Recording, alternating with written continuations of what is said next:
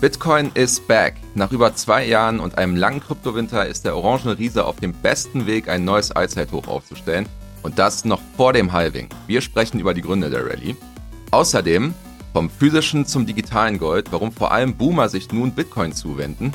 Und letztlich beschäftigen wir uns heute mit Toncoin und schauen, wieso die Blockchain, die einst von Telegram ins Leben gerufen wurde, nun die nächste große Adoptionswelle lostreten könnte. Und damit herzlich willkommen beim BTC Echo Recap Podcast, eurem Wochenrückblick auf den Crypto Space.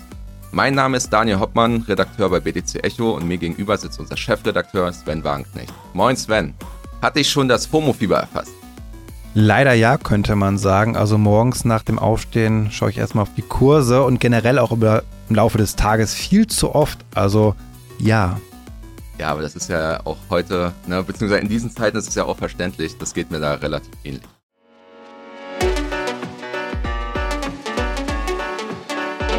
Achtung, dieser Podcast stellt keine Anlageberatung dar. Alle Aussagen dienen lediglich der Information und spiegeln die persönlichen Meinungen unserer Redakteurinnen und Redakteure wider. Der Redaktionsschluss für diesen Podcast ist Donnerstag, der 29. Februar um 12.10 Uhr. Nach einer kurzen Unterbrechung geht es gleich weiter. Bleibt dran. Kennst du schon aus Regierungskreisen? Den Podcast der Bundesregierung? Hier erfährst du, wie man sich die Arbeit der Bundesregierung vorstellen muss. Wir schauen, nein, wir hören in den Maschinenraum. Wie werden Entscheidungen getroffen? Und warum so und nicht anders? Themen, Ereignisse, Termine, Alltägliches. Über all das reden wir in Ausregierungskreisen.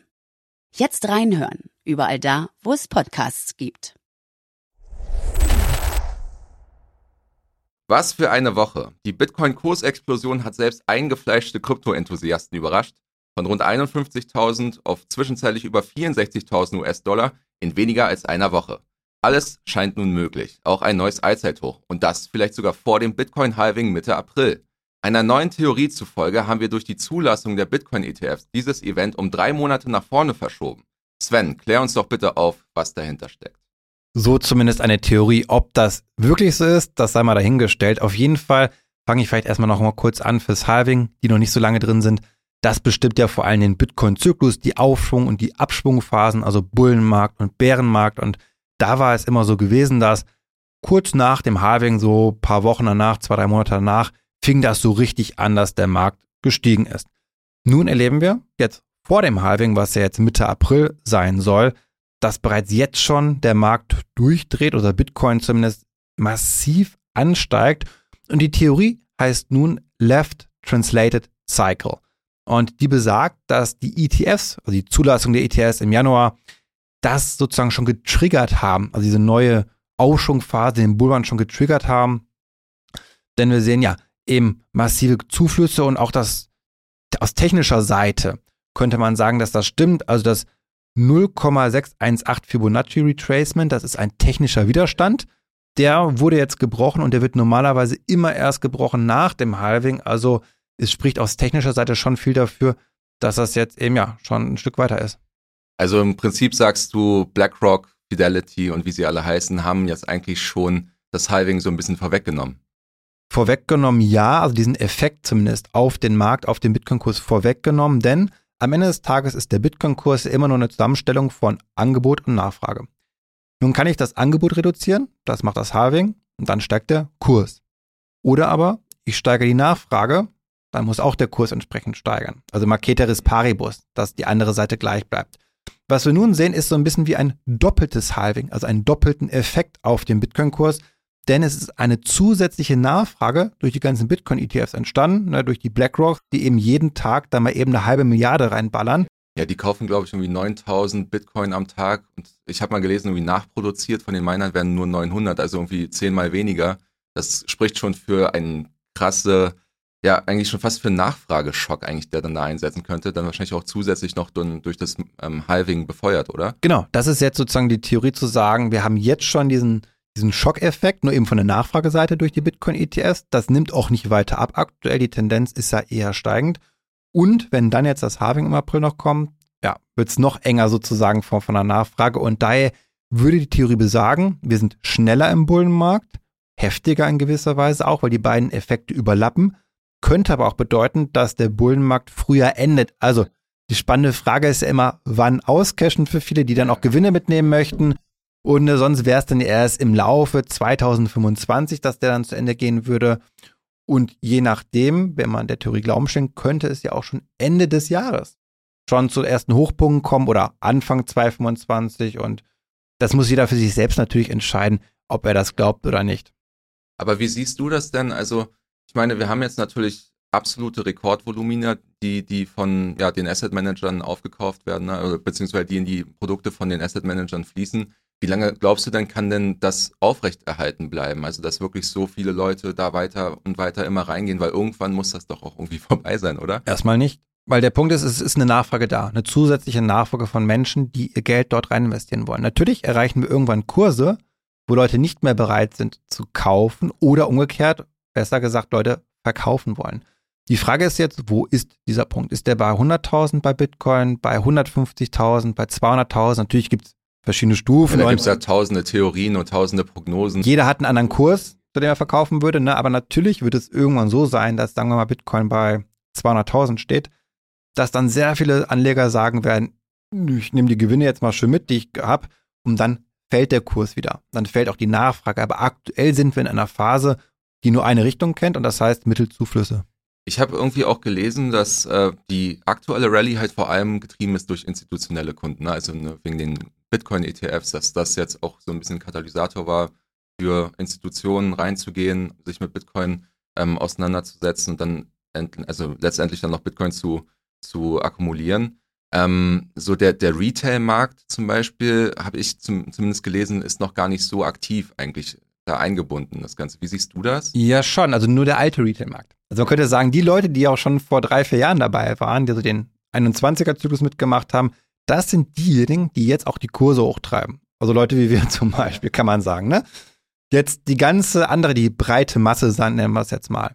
Die ist noch außen vor. Das sieht man an den Indikatoren wie Google-Suchvolumen nach Bitcoin, äh, die ganzen Aufrufe von den YouTube-Videos, ähm, wo steht die Coinbase-App zum Beispiel im App Store, ne, wo ist der Rang? Also umso mehr Leute neu reinkommen, die müssen. Also für den Greed Index. Genau, für den Greed, ja, für den Greed Index weniger, ist ja mehr die allgemeine Marktstimmung, aber vor allem auch, ne, wie viele neue Leute kommen auf die Kryptobörsen. Weil wenn ich noch nicht im Markt war, ich brauche irgendwo eine Börse wie Coinbase zum Beispiel, dann muss ich mir die App runterladen. Das sind diese Indikatoren, wo wir schauen können, okay, wie viel breiter Retail-Markt ist drin, bislang eher nur der kleine, die, die OGs, die Krypto-Hardliner, die sind alle drin, die machen das auch hier. Und auch institutionelle Investoren brauchen noch ein bisschen Zeit. Also ja, die ersten sind drin, aber auch dieser Effekt ist noch erst ganz, ganz am Anfang, weil das dauert Monate, oft bis Entscheidungen getroffen werden.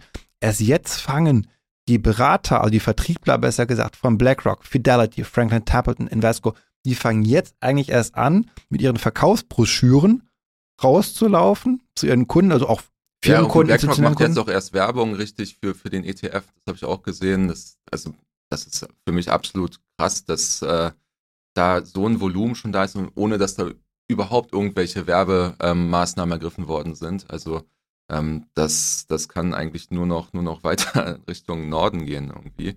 War natürlich keine Anlageberatung hier. Ja, ja, das ist, glaube ich, nochmal ganz wichtig an dieser Stelle zu erwähnen, dass das hier ne, no, no financial advice an dieser Stelle. Unsere Euphorie manchmal, die geht natürlich schon, schon sehr weit, aber aktuell ist es einfach ein verrückter Markt. Die Kurse kennen nur eine Richtung, aber wir wissen nie, was passiert, das ist ganz klar. Und auch da muss es irgendwann mal Rücksetzer geben, denn der Leverage ist sehr hoch. Das bedeutet, viele Menschen sind bereit, sehr viel zu zahlen, um ihr Investment hebeln. Das ist auch immer natürlich eine Gefahr einer Überhitzung.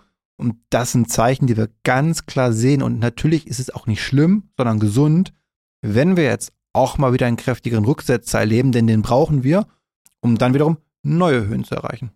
Aber es ist auf jeden Fall schön, dass nach, sage ich mal, ja, über zwei Jahren Durststrecke es jetzt endlich mal wieder ähm, ja, in den Sphären angekommen ist, wo, ja, wo wir uns vor, ja, sag ich mal, 2021 befunden haben, wo es wirklich richtig abgegangen ist am Markt. Ähm, genau. Aber ähm, du meintest gerade oder hast gerade das Fibonacci Retracement äh, erwähnt. Was genau ist denn das eigentlich? Also kannst du das irgendwie ein bisschen erklären? Weil ich meine, so für, ich glaube, nicht, nicht jeder von unseren Zuhörern ähm, beschäftigt sich jetzt damit so intensiv wie du. Da müsste jetzt eigentlich hier der Stefan sitzen, unser Marktexperte, weil ich bin ja kein Mensch der Chart, also der technischen Indikatoren, kenne ich damit also auch nicht aus.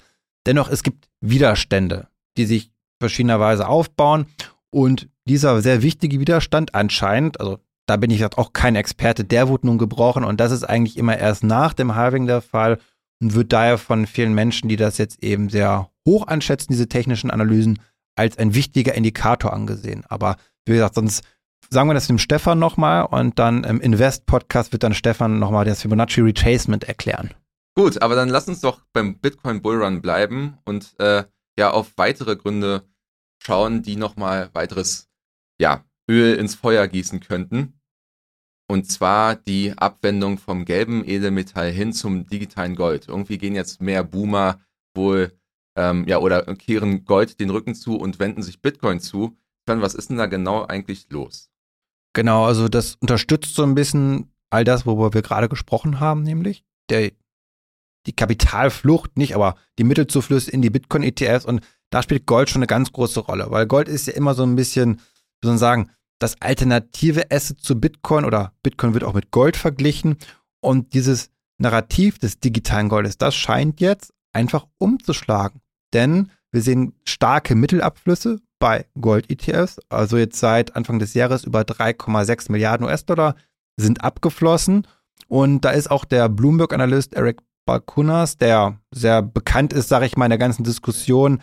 Er sieht auch auf jeden Fall, dass das Milliarden sind, die in die Bitcoin-ETFs reingehen. Aber wir reden hier nur von den ETFs, also von den Gold-ETFs äh, verglichen mit den Bitcoin-ETFs. Ja, also es ist jetzt nicht so, dass zum Beispiel Leute weniger in Gold reingehen ähm, und mehr in Bitcoin. Das ist ganz wichtig. Also wir reden über die ETFs, über diese Produktkategorie. Und das ist natürlich bei Gold nur ein Bruchteil. Gold, zur Information, hat eine Marktkapitalisierung von über 13 Billionen. Ist also fast ja nicht drei. Glaub, ja, fast schon das 13 Ich glaube, Bitcoin ist jetzt aktuell so bei 1,2 oder so oder bei 1,1. Genau, also etwas weniger als das 13-fache, aber auf jeden Fall nochmal sagen wir, mehr als das 10-fache von Bitcoin, also deutlich größer. Gold-ETFs sind also relativ klein dann noch, aber nichtsdestotrotz Abflüsse sind dort zu erkennen, die anscheinend auch in Bitcoin-ETFs reingehen. Und das zeigt sich auch mit Blick auf den Futures-Markt. Also das sogenannte Open Interest. Das gibt immer an, wie viele offene Positionen da sind, also nicht gesettelte Positionen. Und dieses Interesse oder die Anzahl dieser Positionen, die ist so gering wie seit fünf Jahren nicht mehr bei Gold. Das bedeutet eigentlich am Ende, die Trader und Investoren interessieren sich da einfach nicht so stark für. Und genau das entgegengesetzte Bild, da sind wir bei den Bitcoin Futures. Haben jetzt erstmal mit den ETFs, den Spot-ETFs, nicht so viel zu tun, aber auf jeden Fall dort also so hoch wie seit zwei Jahren nicht mehr. Nee, Entschuldigung, seit November 2021. Das ist also schon. Ja, genau. Mehr als Aber Jahre. das hat ja damals auch schon dann auch zu einer krassen Kurssteigerung geführt dann bei Bitcoin, ne? als dann die, die Futures-ETFs zugelassen wurden. Das ist noch eine andere Sache, glaube ich, ne? die Future ETFs sozusagen und äh, nur die Futures jetzt zu sprechen. Und die reinen Futures jetzt, also der reine Future-Handel, losgelöst von den Future ETFs, da hatten wir halt im November 2021, wo diese Hochphase war, also zum Klimax des, des, des Crypto-Hypes, da hatten wir dieses Open Interest Volumen, was wir jetzt bereits schon haben, obwohl wir noch weit von diesem Hype entfernt sind. Mhm. Du hattest jetzt gerade, oder wir hatten uns auch schon so ein bisschen darüber unterhalten, ähm, was denn jetzt für oder wie Investoren jetzt eigentlich mit diesem ganzen Markt umgehen sollten. Du hattest ja einen Artikel auch mal dazu geschrieben, was man jetzt eigentlich machen muss, um, ähm, ja, sag ich mal, nicht auf die Nase zu fallen in diesem ganzen äh, Marktumfeld. Was würdest du denn sagen oder was würdest du denn empfehlen, jetzt in dieser aktuellen Situation zu tun? Puh, also Empfehlungen, klarer ist natürlich immer schwierig. Also, ich glaube jetzt. Oder was würdest du denn selber machen? Also an, an, an deiner Stelle, sagen wir das, äh, drehen wir die Frage einfach mal um. Ähm, wie, worauf achtest du jetzt insbesondere und ähm, ja, glaubst du, dass das jetzt für die nächsten Wochen so weitergehen wird oder vielleicht äh, erleben wir jetzt auch so eine kleine böse Überraschung? Ähm, wo glaubst du, bewegen wir uns dahin? Also ich glaube nicht mehr an eine größere böse Überraschung. Es kann immer was passieren, aber der Trend, der ist für mich klar und das ist dieser Bullrun-Zyklus. Ich bin der Meinung, wir sind da jetzt schon, also verfrüht auch drin und denke, es ist gut, jetzt im Zweifel auch die Füße stillzulassen. Also viele wollen ja wie wild traden und versuchen dann günstig nachzukaufen. Aber gerade im Bullrun zu sagen, ich steige jetzt aus, um dann wieder günstiger einzusteigen, das klappt oft nicht, weil dann kommt eine Bewegung mal mit rausgespült, äh, beziehungsweise ist es schon wieder viel höher. Man schafft diese Einstiegskurse gar nicht mehr zu erreichen, die man sich gewünscht hat. Ähm, wir sehen diese Dynamik, wie schnell das Ganze gehen kann. Ich musste letztens erst mal, war das von einer Woche noch mal drüber nachdenken, als Nvidia, also Nvidia steht die Aktie auch immer im Fokus, in wie kurzer Zeit diese Aktie auch ihre Marktkapitalisierung von einer Billion auf fast zwei Billionen US-Dollar gesteigert hat. Das waren wenige Monate, drei, vier Monate. Äh, Bitcoin ist ja ähnlich groß. Ja, also Nvidia ist deutlich größer jetzt inzwischen, aber diesen Sprung von einer Billion auf zwei Billionen, und das ist diesen Sprung, den ich auch bei Bitcoin sehe, der kann eben in wenigen Monaten passieren. Und das hat Nvidia, finde ich, nochmal so ein bisschen klar gemacht, dass auch bei dieser Marktkapitalisierung das immer noch möglich ist. Ja, ich glaube, diesen Zyklus, das ist jetzt sozusagen der Bullrun-Zyklus mit Rücksetzern, die werden aber nicht so groß sein, glaube ich, wie in den vorherigen. Das können wir auch beobachten, dass mit der Reife des Marktes die Ausschläge nach oben und unten etwas weiter runtergehen, also die Korrektur, vielleicht auch die Rücksetzer.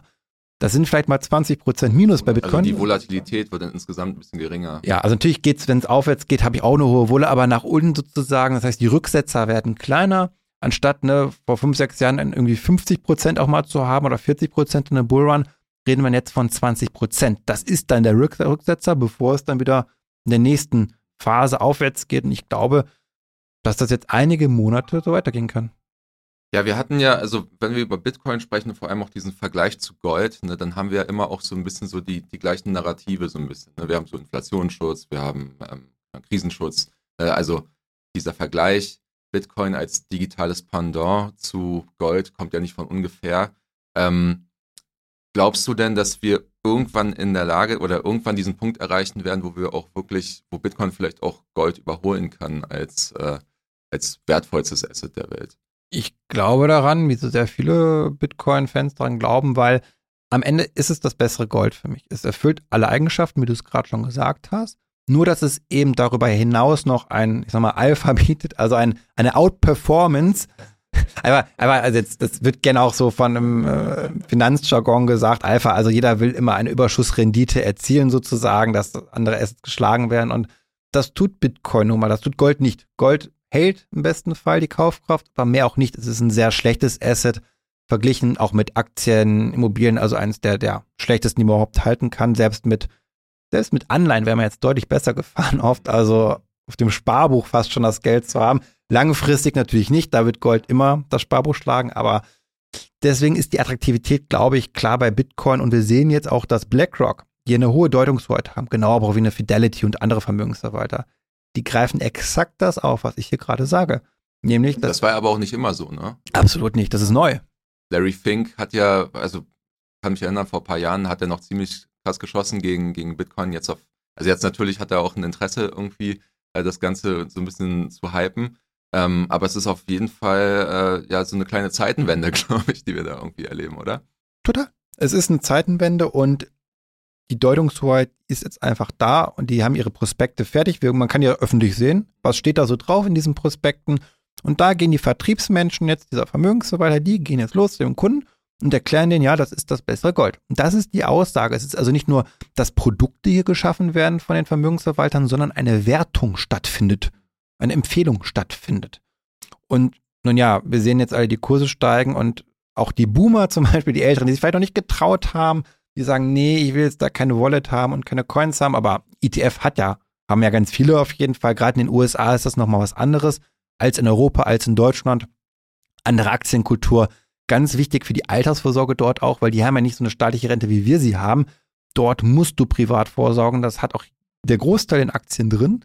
Also eine andere Affinität und das kann jetzt nochmal so richtig, ja, dazu führen, dass Gold an Bitcoin verliert und auch Bitcoin relativ zugewinnt. Dann gibt es mehr Alpha.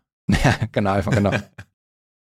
da würde ich sagen, kommen wir, äh, Stichwort Alpha, dann zu was anderem. Also nicht Bitcoin jetzt, sondern mal einem Altcoin, der auch von sich reden macht, nämlich der Telegram-Blockchain, kann man so sagen. Also nicht mehr ganz offiziell Telegram, aber von Telegram ins Leben gerufen. Die Ton-Blockchain. Und da gab es jetzt ein großes Announcement, das zu einer Massenadaption führen könnte. Erklär uns mehr dazu. Ja, genau. Was ist, worum geht es jetzt bei diesem, bei diesem ganzen Projekt. Also, wir hatten am Mittwoch eine Nachricht vom Telegram-CEO Pavel Durov. Der hat gesagt, dass er gerne Nutzer von Telegram, insbesondere die, die Channels betreiben, an den Werbeeinnahmen beteiligen möchte.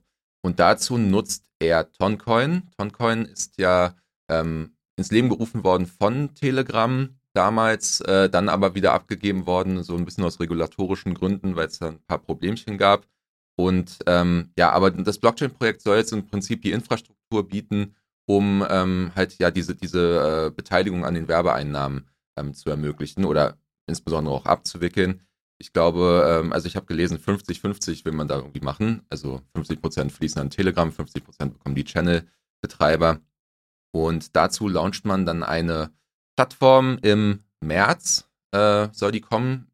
Ungewiss ist noch genau wann im März, aber äh, ja, so der, der Zeitraum ist ungefähr vorgegeben. 100 Länder knapp sollen, sollen da mitmachen können. Unklar ist aber, welche Länder da konkret gemeint sind, ob es zum Beispiel jetzt auch in Deutschland kommt oder in den USA. Ähm, da gibt es ja auch immer noch mal so ein paar regulatorische Hürden.